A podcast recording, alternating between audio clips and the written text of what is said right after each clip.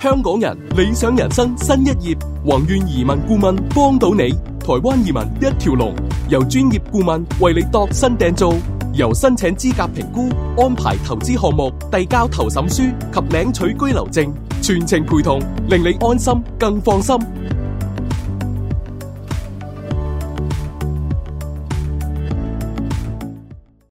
買定樓去英國，宏遠海外物業中心為你呈現英國曼徹斯特保頓市中心投資自住計劃，首期只需港幣十九萬六元起，年租金回報五個 percent 起。六月十九、二十、二十六同二十七日舉行四場講座，展銷會期內成功購置單位，仲可以享受免費申請 BNO 唔加一簽證添。仲等？快啲打六二二一四四三八揾宋生報名啦！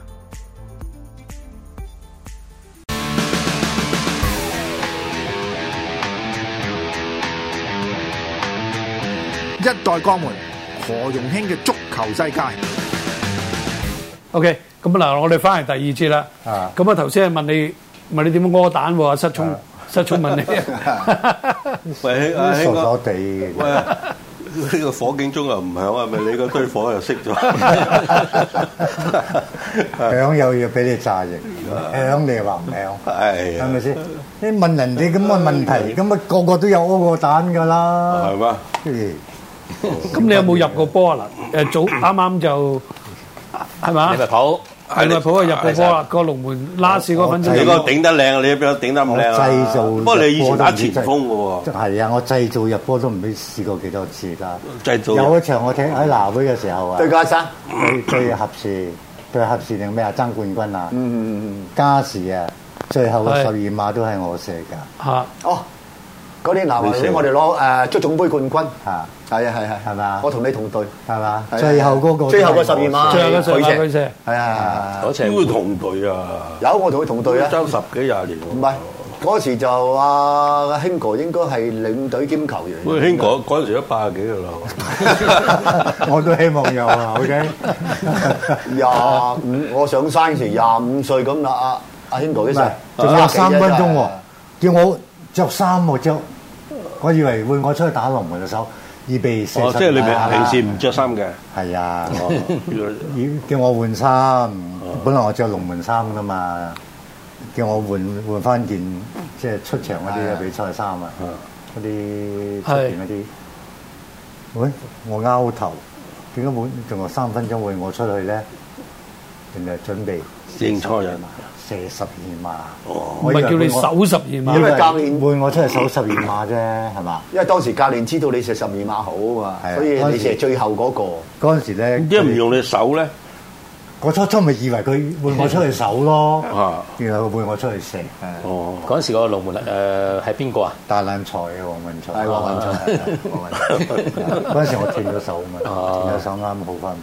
所以你就嗰度就咁即係嗰個教練平時都見過你射嘅。我好多都係我我練我教啦，香港隊嗰啲，係啦係啦你知唔知？嗯，所以咧射完不之過後我咧，仍然好你啊我手懷疑啊你手難難入啲，因為你手強手長腳長啊嘛。點解黃文才佢救咗幾球咧？佢有問我嘅，你其他啲人冇發覺、冇發覺、冇留意。嗯，佢問走嚟問我呢、個射邊邊嘅，呢、個射邊邊嘅。我話曾庭輝就射邊邊，邊個就射邊邊。咁衰嘅，講晒啲嘢出嚟。我話大佬啊，我我同佢同一代喎、嗰陣時有冇射中間啊？派路嗰啲啊？冇冇，冇嘅。真係俾佢兩個都俾我講中咗，就救咗兩個啦。啊哈，咁啊，最收尾我死嗰、個，真係震過貓王啊，大佬！我又入就贏咯，嗰場係波啊咯，攞冠軍係嘛？但係我一啲即係當時係驚，但係跟跟住咧就擺波嘅時候咧已經麻木咗，啊其實係有壓力嘅都。咁當時邊個打窿啊？佢哋對嗰方邊黃金福，對方啊，黃金福，啊對方係黃金福，你托托呢邊啊？托呢邊龍門龍門右下角，龍門嘅右左下手左左龍右門門左下角嗯嘅右下角，龍門嘅左手角左手邊。啊左手邊啊嘛。啊哈，我教佢哋個個都係射左手邊，一定係一係有地波，一係有高波，唔好半腰波。嗯，點解咧？半腰波最容易哦破嘛學㗎嘛。即係順個勢去啊咯。哦，你射啊你高同你射摸低到就一一開去就係半腰㗎啦，係係嗯咪？啊，啊，高波你要伸隻手，要落地。其實睇射嗰個啫，睇你腳法。如果你平時你係射到射到角嘅，射到死角嘅，咩龍門都救唔到啦。夠快你根本你你佢出瞓晒喺度都得擋快係到。啊，冇錯。第一最重要就你一定要中龍門先啦，係啊係咪？一定有個力度啦，啊係咪？呢個好重要咯。係啊，所以原來派我出嚟射嘅射射射龍門嘅咁，你即係你知道自己射射嘢嘅天分啦，咁我不嬲都即係係冇諗過打。啊即係喺屋企都亂射嘅。即係埋沒咗你幾廿年咯咁都唔係埋沒嘅，咁啊或者打出邊冇打龍門咁容易成。廿四尺籠啊嘛，你成日都話未企過啊嘛，企中間。其實佢哋守龍門員誒守門員去射十二碼係有有係有啲優勢嘅喎。少少嘅嗯優勢因為點解呢個心心裏面嘅質素係會比你哋普通嘅球員咧嗯係會高啲嘅，強啲因為佢強啲平嘅，時因都為佢知練道慣啊嘛佢知道佢點去做啊嘛。喎， 對對練都練。係啦，佢只要所以肯大力佢啲，啊當你佢就射個波嘅時候咧，佢知道龍門個行為佢嘅行動係乜黃嘢家。峰完全都冇反應，即係佢係唔會諗到我有助跑啊嘛。係啦係啦我一定要有助跑，你先至唔會捉到我射邊邊。我同埋我根本連望都唔需要望不。過你個你咁，同埋又難捉咧，你興腳哥。咁長，啊譬如你哋守龍門嘅球員咧，佢你平時少射啊嘛，你少射你難捉你㗎嘛。唔係你都唔知道你射係啦，你唔知佢我點射所以你唔知邊佢。咯所以佢係毫無動作嘅。係咯係咯係咯完全係冇動作係嘅咯。咪放水俾你啊！喎，同埋龍門一般嚟講腳頭就比較即係重唔想啲，我魚啊嘛，但係佢揞個波會靚啲咯，係啦即係龍門 friend 唔 friend？佢揞個波因為實點 friend 唔 friend 㗎？個個我都 friend 㗎， 係同你麻麻地㗎嘛，我個個都 friend 㗎。咁咁樣問起好好難答嘅喎，即係一間三米就可能有唔同答案。嗰陣入去廁所抽㗎啦，喂，而家啲人射十二碼咧，即係冇好多咧，即係出奇古靈精怪，跳跳躍式，佢仲勁過阿聰嗰啲。唔係跳式有，我我都用，我都用過，嚇冇拍出嚟教你哋啫。係嘛？你個心包教心冇教，但係你但係嗰個好易破解啊，好易好易破解。你係咪射到好似阿古路嗰個咁啊？假古路嗰個就死得 啦，咪佢話講嗰啲小跳步啊，係啊小跳步啊小跳即係步但啊係，即我係即係啊！嗱，我又咁睇話中，即係如果我哋作為球員咧，我覺得即係最近亦都睇到啦，係喺係喺外國球賽裏面都睇到啊，但好多時都會射失嘅。係。係啊因，為點解你咧？我我你我覺得你少嘛我覺得唔係咁咁正規啊。冇錯，其實你射個波，哦你諗下射搬個十二碼馬搬曼聯嘅搬奴咧，佢近好嗰啲龍門咧，佢唔用小跳步，佢一硬射快啊嘅，因為佢知道知道人哋睇到嘅嘢。其實好簡單，你佢佢跳起啊嘛，你跳你唔喐咪得咯，係啊你唔喐佢跳起佢落，佢最緊要係跳起落地嗰下見你打咗邊邊，佢射第二邊咯。嗯你唔喐 佢，你都唔喐，佢死啦！佢又落咗地喎，咁又發力又又又又冇咁勁咯，嗯咁你咪射邊邊都死啦。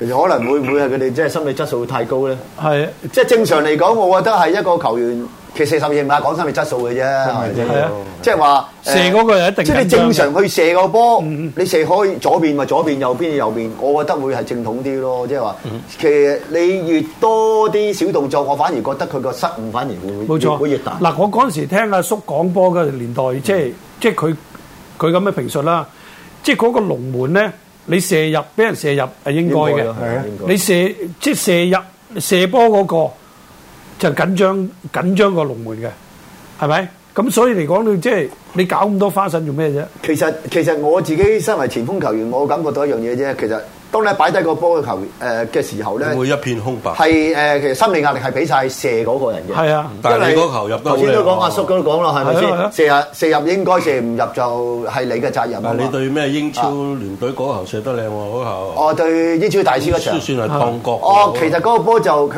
咪就係做翻啲簡單嘅嘢咯，即係平時你咁射，我咪咁射喂咯。史高斯都係入一球喎，佢入兩球喎。咁所以嗱，即係啲球迷又睇翻嗰場波咧，係咁跟住咧就話。誒阿歡榮哥就其實踢翻港超都得喎，即係咪咗以你水準，咁你點其實睇得咧？嗱，因為即係而家誒嗱嗰陣時係誒五六年前啦，咁係啊嗰陣時五十嗰個誒八誒應該係一五零一六年啊嘛，係啊15係啊係啊嗱咁嗰陣時其實誒港超嘅水準講講真。 就真係一般般係一般般啦。一般般咁你你你唔係啲睇啊波底冇咁好嘅，啲波底可能體力啊咩就好啲。其實嗰場嗰場波，我哋香港傳奇對英超大師咧，就誒、呃可以講話係學到好多嘢嘅，因為人哋嗰班啱啱退役咧，事實真係水平真係好高。係咁我哋嗰場波，我哋亦都誒、呃、盡咗最大嘅努力去踢啦。咁一開頭我哋誒、呃踢嘅時候咧，誒、呃、輸三比零、四比零嘅時候，可能係我哋班年紀球員係誒。呃誒比較大少少，咁、所以後期咧，我哋誒、呃教練再換翻啲後生嘅落嚟嘅時候咧，變咗可以即係個距離拉近咗少少，拉近啲拉近咗少少嘅時候咧，我哋可以雖然誒、呃技術係冇人哋咁好，但係我哋有我哋嘅年青嘅球員，大家去去去拉掹住咁啊，去比拼下。咁、又好彩，我哋嗰時就誒、呃、發揮得唔錯咯，嗰時可以逼到對方打到個真。真真正佢哋個實力嘅出嚟，逼到佢個真功夫出嚟啊！咁、又好彩嘅，其實我哋又誒、呃能夠追下一球，追下一球。咁呢啲係全隊嘅努力嘅咁樣。咁啊，開心就係話自己雖然年紀係喺下半場嚟講，我係最大。當時係我嗯五十五歲，我好記得我五十五歲。咁但係我都好努力，就拍住一班大家都四啊三啊零四啊歲嗰啲一班退役嘅球嗯員。咁我哋都追下一球，追下一球啦咁 樣。喂，嗰場我踢到可能有波入喎。如果我同你相比，頭邊可能係追，可能打平五比五喎。係啊嗰場波係五比四，我記得係。最尾嗰個十二碼就誒、呃就搏翻嚟，跟住就咁當時就因為我年紀最大啊嘛，佢佢嗌你射啊定係邊邊個嗌你射？誒呃係都係都係教練冇冇教練叫爭我喎射㗎啦冇爭喎。當時我明星哦係喎誒隊長誒隊長啊 嘛係。嗯咁啊，我有其實我好有信心嘅，我好有當時我好有信心，又冇乜壓力。啊當時啊其實我覺得福榮而家應該好波過以前。啊 係我覺得唔即係年齡唔唔唔關事，好多好多我哋而家踢呢啲衞衞生波，係有啲又哇你對面又出啲僆仔嚟，我哋點踢啊？你我哋都成五六十歲，其實咁其實咁係個係個心態啫嘛。係啱啊個心態咯，你即即係你落得場踢波，梗係我最好波，嗯，係嘛？你個心態永遠係啦永咁永遠啊過啦係廿咁幾，你即係啲心態啦。咁咧就喺三月咧，我見到喺 Facebook 見到條片啦，係就你喺麥花臣個表演拍金色轉身入波嗰條片咧，Face Facebook 咧就拍金信啊呃差唔多十 萬人啊。咁原來咧頭先阿輝哥話，有佢啲朋友話同佢講喺大陸仲紅成億人睇，係係啊。咁嗱嗰個我諗即係我哋嘅觀眾其實都有不少人應該都睇過條片嘅。咪可以上 YouTube 度揾到㗎。係啊係啊，咁我想問下，嗰啲動作咧，你係咪以前你踢波年代已經識做呢個動作？有冇咁嘅入過波啊？定係你而家得閒無事就去練翻嚟咧？阿聰話佢而家進步咗啊， 即係佢大部分都係學我嘅啫。我就係跟阿聰學嗰啲嘢翻嚟 咯。係咁你哋有個同期噶嘛？咁啊係。其實踢職業嘅時候咧，就都有睇過嘅，但係啊哈好少用到咯，好少用到出嚟，亦都可以講話嗰陣時個經驗未夠啦，咁啊未就嗯硬係喺球場裡面用唔到出嚟。咁啱啱喺東南海杯呢個杯賽裡面咧，就其實就好巧合嘅。咁啊，成隊球員大家都係一個配合得好好嗯嘅。當時如果大家可以喺 YouTube 度睇翻上去咧，咁嗰剎那間可能我就係、呃誒。因為由於對手乜，我嘅對手我同佢太熟悉啊，即嗯係大家阿朱 Sir 我同佢都好熟悉，啊我知道佢嘅踢法，所以我當時就作出呢個決定，就係話一個好似類似柏金嗰個出嗰個波，跟住轉身射呢個波，因為我知道如果我攞個波咧嗯你。知道佢唔識嘅，你知。因為我知道一攞個波佢就會埋你啊嘛，你來來去去所以我就都係會嗰班人嗯會係一個轉身咁樣。咁啊，其實都係喺 YouTube 學翻嚟嘅。咁所以咧哦你就呃誒。你要落阿朱 Sir 即係話誒可以一個教材咯， 即係話誒，其實而家現成嘅青年球員，我覺得係好好幸福喎。因為點解咧？好多可睇嘅嘢以喺啲多啊媒體裏面咧係學到翻嚟。咁多我所以唔哋係講翻嗰樣嘢，你你中意踢波，你自自自然係啊然嗯會去攞嘢嚟睇，攞嘢嚟學。嗯其實呢個轉身其實我係喺 YouTube 裏面睇到翻嚟嘅，我就啊見到人哋咁做，咁我咦自己試下啦。咁喺嗰剎那間呢。個叫咩轉身？佢哋話係叫柏金轉身喎，柏金色啊咁啊柏金靚好多，柏金亞仙靚好對呢多，個紐卡素係咪啊係係啦啊，喺禁區誒峨眉月，因為峨眉月嗰度咁做斯一個丹動轉作身。有冇？誒。都要入咗嗰個轉身咧，其實我就嗯當時係入翻入去嗯係有個心靈感應嘅，我就會因為我平時練波嘅時候都會出個波，個波會轉嗯嘅，我知道。咁所以我當時就作出呢個決定啦。咁好好開心就係話，即係第一次做咗，竟然係成功。我即係呢一個都要都要練噶嘛。我諗係累累積嘅，我即係相信啊，福榮而家好波過以前。誒，即係一依甲家子功力。成熟啲係咪？係啊成熟唔係，我記得有一次我我問問過阿黎翔，我話黎翔黎翔，即係我嗰陣時我都我都四十幾，我點解我而家好似覺得而家仲好波過僆仔？咁啊黎翔話。我咁啊，咁啊唔得啦， 慢熱，我頂你個咪！因為你依家就唔你唔你喐啊唔嘛係你唔使同意佢，佢嘅睇法就係教練嘅睇法。你個個都三十歲先進步，我咪死 得。咁唔係個個好似興哥啊你哋咁樣啦，即係啲天才型一出嚟就就有咁嘅技術，有咁嘅能興力。興哥有招有招轉身好，彭丹轉身好 嘅。哇，咁開心嘅喂！唔係孔橋嚟嘅唔咩？係呢呢條友咧，佢有拱真橋係有啲天分嘅。拱橋係啊，興哥拱橋去去撲救波嗰啲，咁犀利，係哇！你真係嗱，你有冇你所以冇睇啲波啊？你咁話開蛋咯，所以咪啊真係真 係連我踢波你都未睇過，我我我喺見過。應應該未睇過。點哦點會睇佢踢波啫？我哋我哋細個睇係係睇報紙嗰啲黑白相咪啊咯，啲好威咁啊！你同阿仇仔啊嗰啲咁嘅啫嘛，未有未有個場睇過。點會入場啫？但係嗰陣時係每個月咧，即係誒大球場爆棚每咧，個月啊，有起碼兩場直播，哦，有個電視有嘅嗰陣時係係咩啊，啊好多人都係咁，我都包括我都係喺電視可以睇到噶，啊咁啊聽波就就即係冇嗰個咩啦，就睇到啲英姿啦，啊嗱誒嗱，你哋嗰個年代踢波，同而家呢班僆仔，頭先你又話即係幸福啦，因為多、多教材啊嘛。係你哋嗰陣時就冇啦，即係自己無師自通，係 真係無師自通嘅。咪？咁你好啦，而家咁樣比較一下，有啲人就話你仲可以踢英超，誒、即係仲可以踢港超，OK？咁近年有冇入場睇啊？睇一啲僆仔踢波？誒、其實而家都少咗睇嘅，自己都少咗睇嘅，因為點解咧？時代嘅誒、有我曾經做過一個訪問咧，有佢問問佢問過我嘅話誒，有啲人講話誒一代不如一代，嗯，而家嘅一代不如一代，咁我又咁睇法喎。我覺得又唔公平我覺得唔係咯，即係話一代不如一代，只不過係個搞波個氣氛嗯冇錯係一代不如一代。其實啊現成嘅球員咧，而家而家嘅球員咧，其實都有好多優質嘅球員㗎。係只不過因為我哋當年七十、八十、九十年代嘅誒嘅足球咧，就最興旺。當時咧就好多嗱，精工啊、寶路華啊、南華、嗯愉園、東方嗰啲，全部希望能夠誒揾到啲好嘅球員，所以佢揾啲優質最好嘅外援。係啊，冇錯，優質以嘅前我哋踢嗰外援陣時，阿興哥，我哋係六個外援，五個華人踢嘅啫喎。嗯咁、所以你個水平係好高嘅喎。誒、全部啲外援係請真係有啲級數嘅球員嚟嘅喎。咁、嗯所以當時個最興旺嘅八十年代嘅時候，嗰、個足球嘅水平係好高，嗯好、高好高。所以林敏聰嗰陣時就知自己知自己事啦。 唔 係我我我一冇咁啊冇踢你打個球壇，咩啫啊即係自己知冇自己事啦。完全冇天才唉都係唔好向呢喺呢行度發展啦。梗係啦。咁真同係。埋咁所以又講翻頭先一代不如一代嘅問 題啦，就係啊話其實誒、呃只不過係搞波嘅形式唔同咗係，令到個足球嘅氣氛冇以前咁興嗯旺冇。氣氛唔係代表咗而家呢啲球員誒誒誒誒個質素唔好，只不過而家嘅誒搞波嘅方式同埋佢個誒條件，令到而家出唔到球星。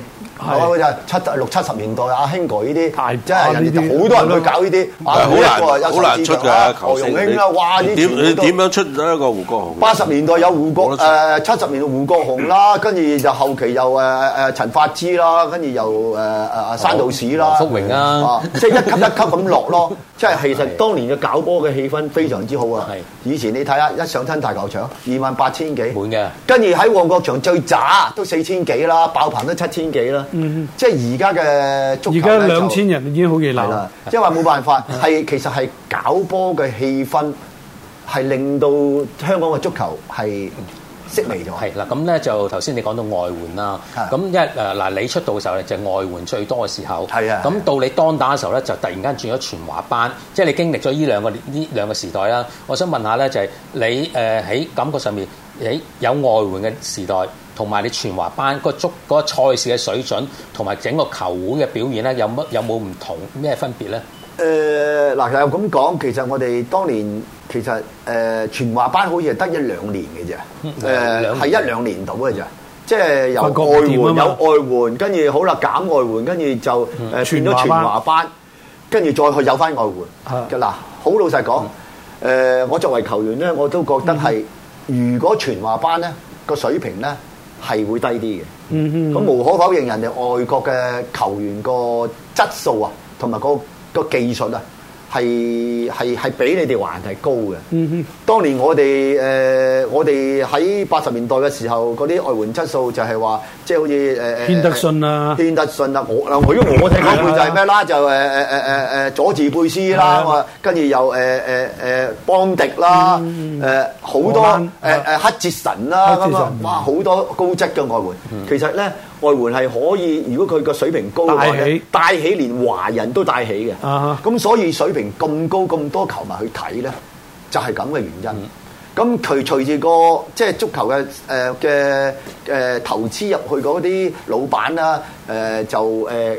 個興致減低咗之後咧，咁變咗即係出誒用錢都用少咗嘅時候咧，咁變咗個水平咪開始一路一路降落嚟啦。咁、所以令到整個嗰啲觀眾啊，誒、去入場去欣賞個球賽，咪好自然都會跌咯。唔怪之啦，衝唔踢啦嗰 陣，係嘛？有遠見有遠見喂，我哋啦嗰陣時啊，真係睇真係睇佐治貝斯好，哇，又靚仔，有冇得有冇得睇我同我咪海風嗰 時，我踢海風仲嗰時仲好冇波啊？誒嗰仲好噃，嗰時好黐犀利啊線。嗯佐治貝斯啱啱都啱啱退役啫嘛。過嚟哇！我揾翻啲揾翻啲舊片啲 YouTube 睇到，哇！佢啲一條友黑白嗰啲片，一條友扭晒，係不好犀利得止啊好！犀利佢扭完過完你一次，再過多次，跟住冇得玩到冇嘢玩，過咗你之後，剝隻鞋扮打電話，跟住着翻再過都仲 得。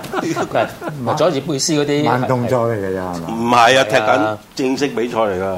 我睇黑白片嘅時候咧，佐治貝斯開輸咗輸咗球波，跟住一開波自己扭扭扭到對方射入，跟住對方一開波一陣間，即係話掂咗波交後，跟住搶埋又射入，係差差唔多一分零鐘入兩球波，係啊即係話佢當嗯時當時咩狀態啫話？嗰啲天分到啊，天分到我嗰陣時嗰啲嗰啲嗰啲全部啲體力啊，嗰啲係天生嘅。佢係可以咁講唔係練翻嚟啊嘅是對手而無物嘅。係唔係啊阿聰，佢哋無可否認咧，佢以前嗰啲即係話嗰嗰即係佢冇嗰代啊，咁八十年代規律嘅嗰嘅訓誒練七啊嘛八十年代嗰啲外援真係啲高質到不得了，嗯所以你啲環球員真係學到嘢係㗎，真係好嘢。任由佢講，無論個體我哋能啊同佢踢幾場都學到嘢。